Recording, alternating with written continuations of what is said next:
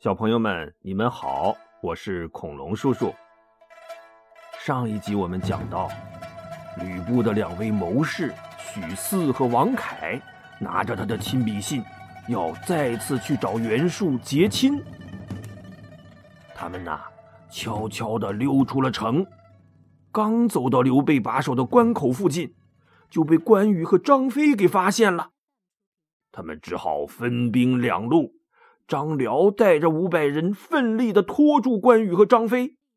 郝萌带着剩下的五百人，护着两个谋士，冲过了关口，直奔寿春。许四和王凯见到袁术以后，把吕布的信递上去，说明了来意。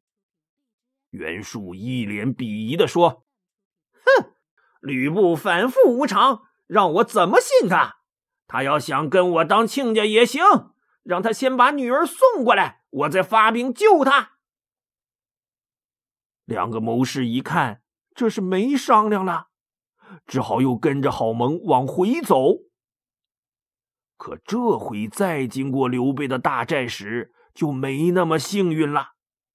郝萌啊，拼死护着许四、王凯冲过了关口，他自己却被张飞活捉了，并交给了曹操。郝萌啊！经不住曹操的审问，一股脑把所有事情全都交代了。曹操一怒之下斩了郝萌，又吩咐刘备务必提高警惕，加强巡逻，绝不能让吕布把女儿送出去。许四和王凯呀，侥幸的逃回了下邳城。吕布听了他俩的汇报，皱着眉问。让我把闺女先送过去，怎么送啊？许四说：“将军，郝萌被抓走了，那曹操肯定已经有了防备。现在这形势，除了将军您，怕是没第二个人能护送着小姐冲出关卡了。”吕布点点头说：“好吧，那我就亲自走一趟。”于是第二天傍晚呐，吕布就把女儿浑身缠上棉布，外边又裹上铠甲，然后牢牢的绑在自己的后背上。他跨上赤兔马，带领着张辽、高顺和三千军马，悄悄的出了城，朝着寿春方向进发了。可他们刚刚接近刘备的大寨，就被关羽和张飞给拦住了。吕布一看，哼，又是这俩冤家，他也不敢纠缠呐，赶紧往斜刺里跑。没想到前边一通鼓响，刘备领着人又拦住了去路。这吕布虽然厉害，可是现在后背上还背着他的宝贝女儿呢，他也施展不开，也不敢硬冲硬拼呐。正在这时候。斜后方，曹操的两员虎将徐晃和许褚也领军杀来，喊杀声是响成了一片呐！别让吕布跑喽！接住吕布，抓住吕布啊！吕布一看呐，再不撤回去，可就真被包围了。他只好一波赤兔马，领着众人又退回了下邳城里。把吕布郁闷的呀，这回可真是让曹操给瓮中捉鳖了，就是在大坛子里捉王八，想跑都跑不了了。他也没辙呀，只好每天的喝闷酒。吕布在城里郁闷，曹操在城外呀，他也高兴不起来。怎么的呀？这下邳城里粮草充足，城防坚固，吕布又不出城应战，曹操围着城池攻打了两个月，嗯，也没打下来。这一天呐，他又召集手下众将商量，说：“嗯，要不然咱先撤军回去呀。”谋士荀攸赶紧阻止他说：“主公不可呀。”吕布现在正是士气低落的时候，只能在城里等死。咱们现在撤军太可惜了。我们要做的呀，其实就是想个什么办法，速战速决，不给他喘息的机会。这时啊，郭嘉忽然微微一笑，说：“嗯，我倒是有个主意，可以尽快攻破下邳城。这办法的威力可比得上二十万大军呐！” 旁边的荀彧听了这话，眉头一挑，盯着郭嘉问道：“莫非你想借沂水泗水水淹下邳城？”郭嘉哈哈大笑说：“哈哈哈哈正是这个办法。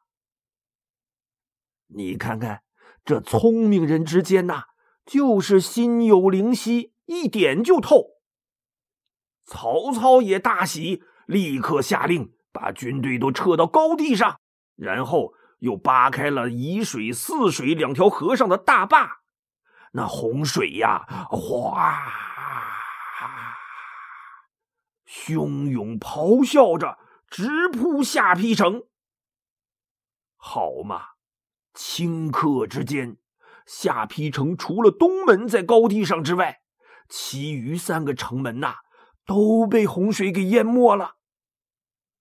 这守城的士兵赶紧跑去报告吕布，没想到吕布啊，一点没在乎。他一仰脖，呃咕嘟喝下一杯酒，说：“吾有赤兔马，渡水如平地，有何惧哉？”说：“我有赤兔宝马，驮着我在水里游泳，就跟走平地一样，有什么好怕的？”嘿。你说这吕布是不是没心没肺的？他有赤兔马，可他手下这些士兵没有啊！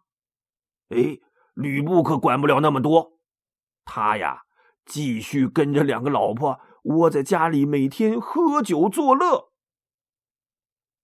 又过了些日子啊，吕布偶然间拿过一面铜镜照了照，猛然发现，哎呦！我这帅气英俊的脸蛋儿怎么这么憔悴呀？肯定是喝酒喝的太多了。这怎么行啊？我可是人中吕布，天下第一帅哥啊！不行，我得戒酒。于是他立刻下令，城里所有的人从即日起都不能喝酒了，都得跟着他一起戒酒。有违抗军令者，都给我斩了。哎，你说霸道不霸道吧？也是吕布自己作死。这一天呐，他手下部将侯成有五十匹战马被马夫偷去了，想献给刘备，结果被侯成及时给发觉了，又把战马给夺了回来。哎，他挺高兴，于是自己酿了五六坛米酒。想跟手下的兄弟们一起庆祝庆祝，可是吕布已经下令全城戒酒了呀，这可怎么办？哎，他灵机一动，就装了五瓶酒来拜见吕布，说：“呃，托将军的福，我刚把被偷走的五十匹战马给夺回来了，所以想跟兄弟们呃庆祝庆祝。”嗯，我酿了些酒，也没敢私底下偷着喝，就先拿过来几瓶，呃，孝敬孝敬将军，呃，请将军笑纳。这侯成啊，还觉得自己挺会说话，挺会办事儿，可没想到吕布啪一拍桌子，指着他大骂道：“好你个侯成啊！我这刚刚下令禁酒。”你就想聚众饮酒，还敢跑我这来劝酒？你是不是想造反呢？来呀，推出去斩了！卫兵们呼啦一下冲上来，就把侯成按倒在地，要拖出去问斩。他手底下这些个将军们赶紧出来劝说呀，说大敌当前，临阵斩将会动摇军心的。您就饶他一命，让他戴罪立功吧。哎，好说歹说，吕布啊，这才松口说：“侯成故意违反军令，理当斩首。看在众将的面子上，死罪就免了，但活罪难饶。来呀，拖出去打五十军棍！”卫兵们推推搡搡的把侯成拖出去，啊，啪啪啪，连打了五十军棍，才把他给放回家。众将士们没有一个心里不丧气的，你说这叫什么事儿啊？这侯成挨了打，宋宪和魏续作为多年的老同事、老战友，就偷偷的。跑到侯成家来探望。侯成啊，正光着膀子、龇牙咧嘴的趴在床上呢。一看见这两位来了，他的眼泪呀，立刻就忍不住哗哗的流下来了。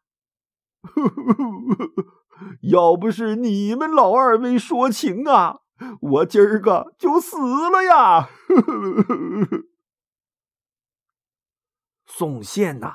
看着侯成皮开肉绽的后背，那脸上的肉啊直抽搐。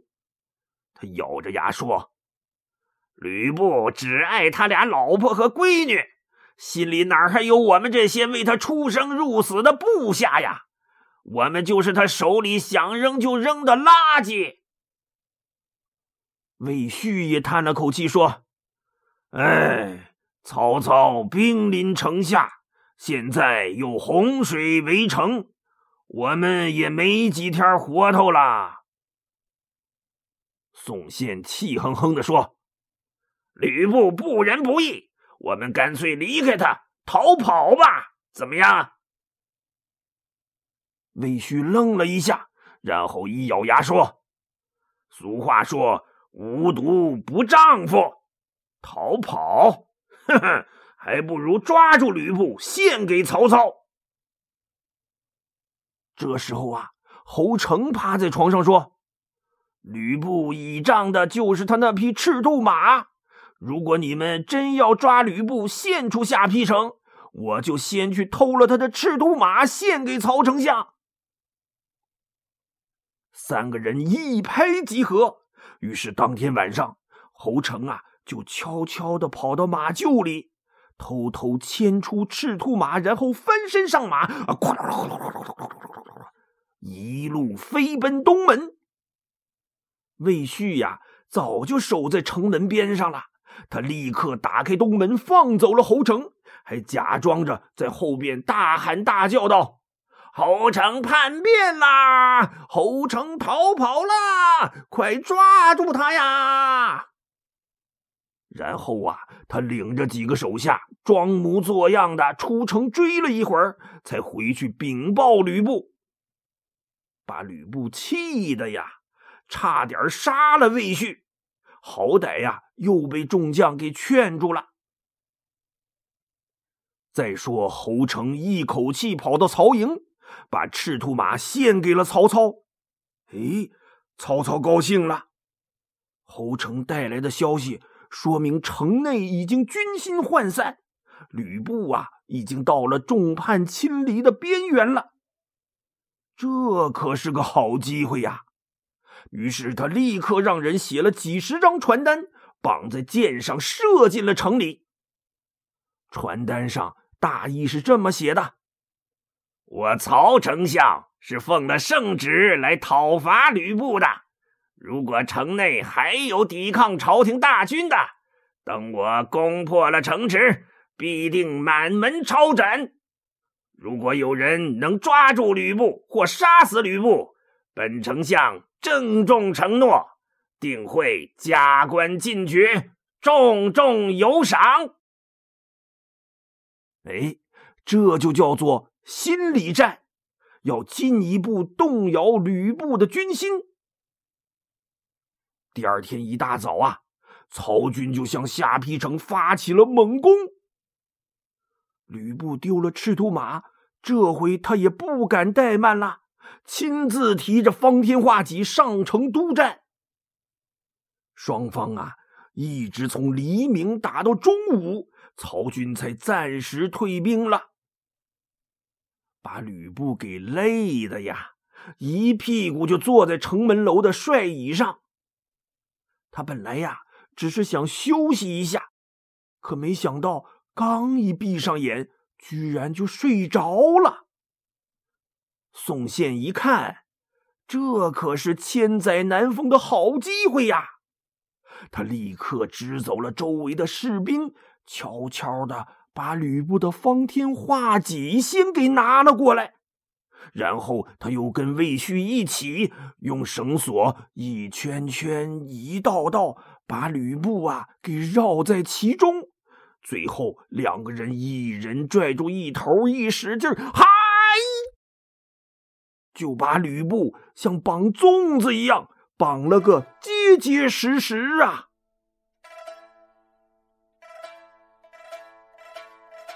小朋友们，你们说吕布这回还能逃脱吗？嗯，恐龙叔叔会在下一集里再告诉你。好，今天的故事就讲到这里，我们下期节目再见。